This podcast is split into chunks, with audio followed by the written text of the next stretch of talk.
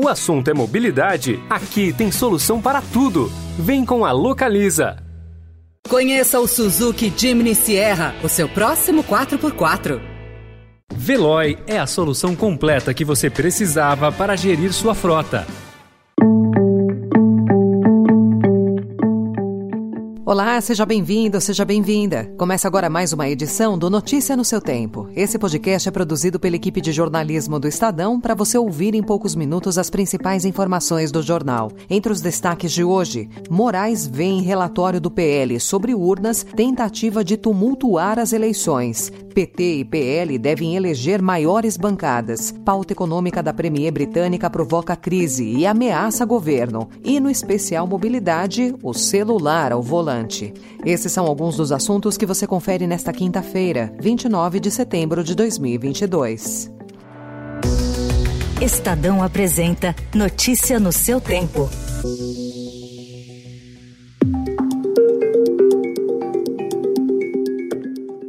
Horas após o PL, sob pressão do presidente Jair Bolsonaro, ter divulgado o documento em que levanta suspeitas sem provas sobre a segurança das urnas eletrônicas, o presidente do TSE, Alexandre de Moraes, determinou que integrantes do partido sejam investigados por divulgar informações falsas e mentirosas e em clara tentativa de embaraçar e tumultuar o curso natural do processo eleitoral. O documento foi remetido ao STF e será incluído no inquérito das fake news, do qual Moraes Moraes é relator. O texto traz o carimbo do partido, mas não é assinado por dirigentes. Pouco antes da divulgação da nota, o presidente do PL, Valdemar Costa Neto, esteve na sede do TSE em visita guiada à sessão em que são totalizados os resultados das eleições e disse que o ambiente não é mais secreto. Presidente Jair Bolsonaro usou parte do tempo da transmissão ao vivo de ontem nas redes sociais para atacar o ministro Alexandre de Moraes, que preside o Tribunal Superior Eleitoral. Agora, tudo Alexandre Moraes, e não é de hoje, faz para quê? Me prejudicar e para ajudar o Lula.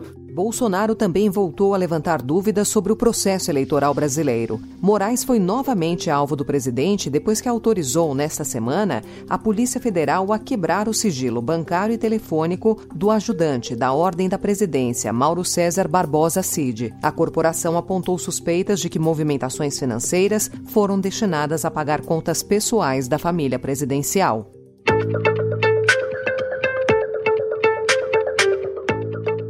Independentemente do resultado da eleição presidencial, a polarização entre Bolsonaro e Lula deve seguir no Congresso. Projeção feita pelo Departamento Intersindical de Assessoria Parlamentar mostra que os partidos dos dois candidatos, PL e PT, devem eleger as maiores bancadas na Câmara dos Deputados. Os dados indicam ainda que o número de partidos com representantes eleitos deve cair de 30 para 23. Além disso, o perfil dos eleitos deve seguir como liberal em relação à economia e conservador nos assuntos sociais, e as bancadas ruralista, da segurança e evangélica devem sair das urnas fortalecidas.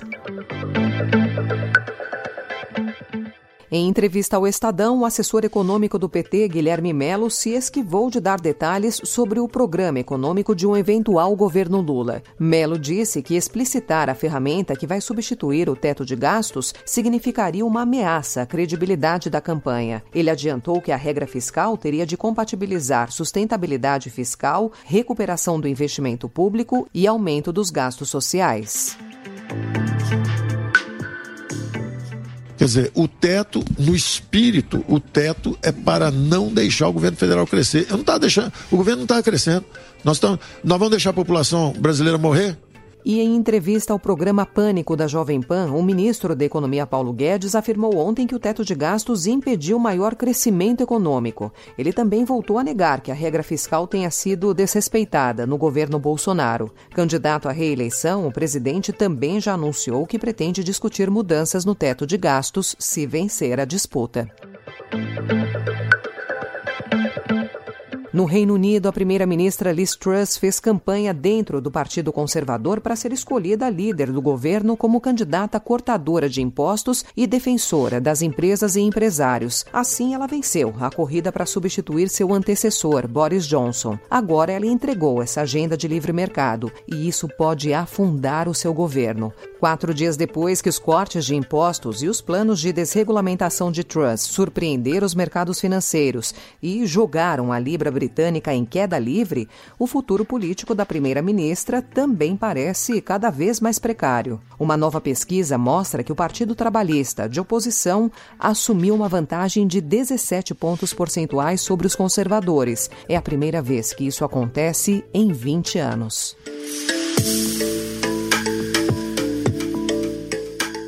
O Estadão de hoje também destaca que o estelionato sentimental ganhou impulso com as redes sociais. Na última semana, a história de um estelionatário que enganava mulheres por meio de aplicativos de relacionamento ganhou repercussão. Renan Augusto Gomes, de 35 anos, foi preso por aplicar golpes em sites e redes sociais. Histórias desse tipo não são incomuns. Só na Justiça de São Paulo há dezenas de processos. O tema também ganhou espaço no Congresso. Um projeto de lei em debate visa tipificar o crime de estelionato sentimental, quando a vítima é induzida a entregar bens com a promessa de constituir uma relação afetiva. Notícia no seu tempo. As principais notícias do dia no jornal O Estado de São Paulo.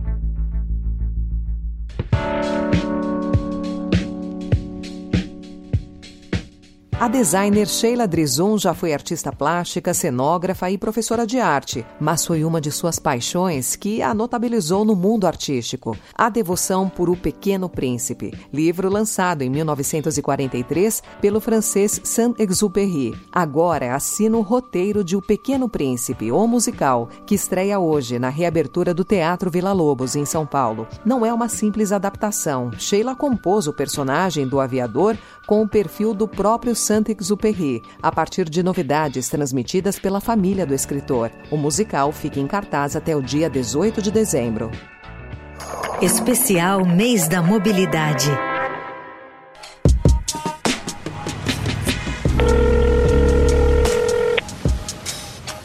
Uso do celular é um problema para o trânsito nacional. A infração gravíssima aumenta o risco de acidentes em até 400%, atrapalha o tráfego e tem crescido anualmente. Ao mesmo tempo, é apontada como a atitude que mais incomoda outros condutores. Levantamento divulgado pela concessionária CCR na última semana indica que para 31% dos motoristas, o que mais irrita no trânsito é ver outra pessoa ao telefone enquanto dirige. Ainda assim, o número de multas no estado de São Paulo pelo uso do telefone ao volante quase dobrou, saltando de 6,9% no primeiro semestre de 2021 para 12,5% no mesmo período desse ano. O celular se tornou a mais comum e perigosa das distrações ao volante. A Abramet, a Associação Brasileira de Medicina do Tráfego, realizou, em parceria com o Instituto de Ortopedia do Hospital das Clínicas de São Paulo, um teste no Autódromo de Interlagos. Com o celular na mão, os voluntários fizeram algumas manobras e quando se comete a mais arriscada das práticas, que é digitar uma mensagem, o risco de acidente é multiplicado por 23. Além disso, os motoristas que demonstraram previamente os maiores níveis de confiança em lidar com distrações apresentaram os piores desempenhos. No ano passado, 250 mil condutores foram flagrados em todo o país utilizando o celular.